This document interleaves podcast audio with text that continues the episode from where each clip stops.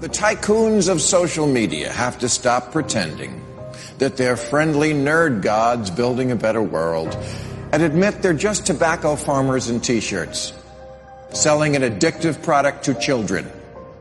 Because let's face it, checking your likes is the new smoking.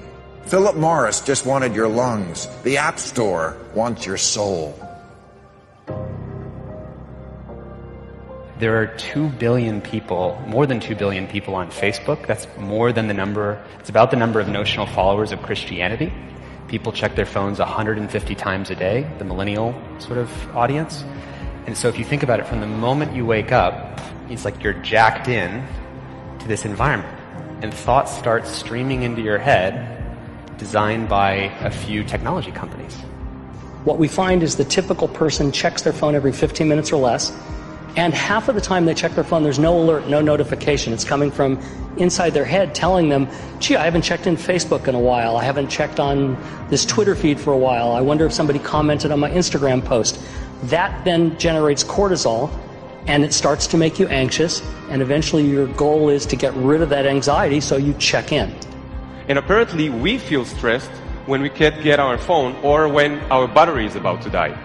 You probably know this feeling. And a research done in Australia among 3,000 people under the age of 30 found that 9 out of every 10 admit to feel this anxiety while having his battery dying. Steve Jobs revolutionized the entire world with the iPhone. And he never let his children use it. Because he did not want them dependent on technology. Right now, an infant is getting their first laptop that's soft and squishy and makes noise. Right now, a child is being born online and being favorited and retweeted.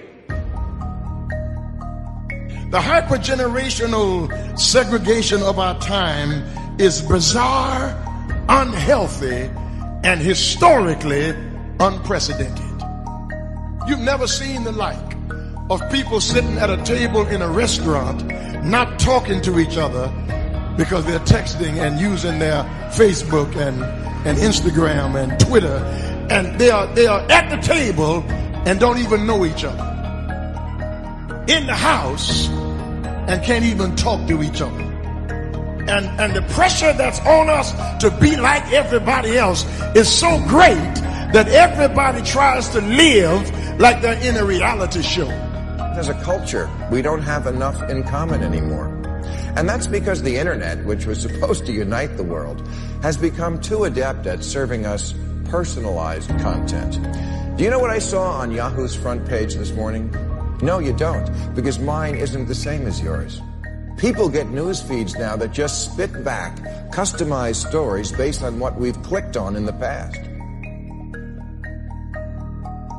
We are great consumers, but poor producers. We will buy what we can't afford with money that we don't have to impress people we don't even know, trying to be like everybody else. Get off of Facebook and put your face in a book. Right now, a teenager is photoshopping their selfie because as a society, we're telling them they're not good enough.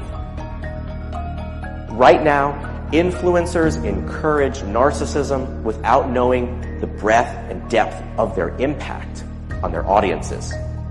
Right now, 40,000 spectators are in an Olympic football arena watching a competitive esports competition. Because this is this generation's football match. There's always this narrative that technology is neutral and it's up to us to choose how we use it. This is just not true. Technology is not neutral. It's not neutral. They want you to use it in particular ways and for long periods of time because that's how they make their money. You don't realize it, but you are being programmed. It was unintentional. But now you got to decide how much you're willing to give up, how much of your intellectual independence. If you feed the beast, that beast will destroy you. If you push back on it, we have a chance to control it and rein it in. And it is a point in time where people need to hard break from some of these tools and the things that you rely on. The short term dopamine driven feedback loops that we have created are destroying how society works. No civil discourse, no cooperation, misinformation, mistruth. And it's not an American problem. This is not about Russian ads. This is a global problem. I challenge everyone to try going one week without social media. Don't let your phone and social media control you.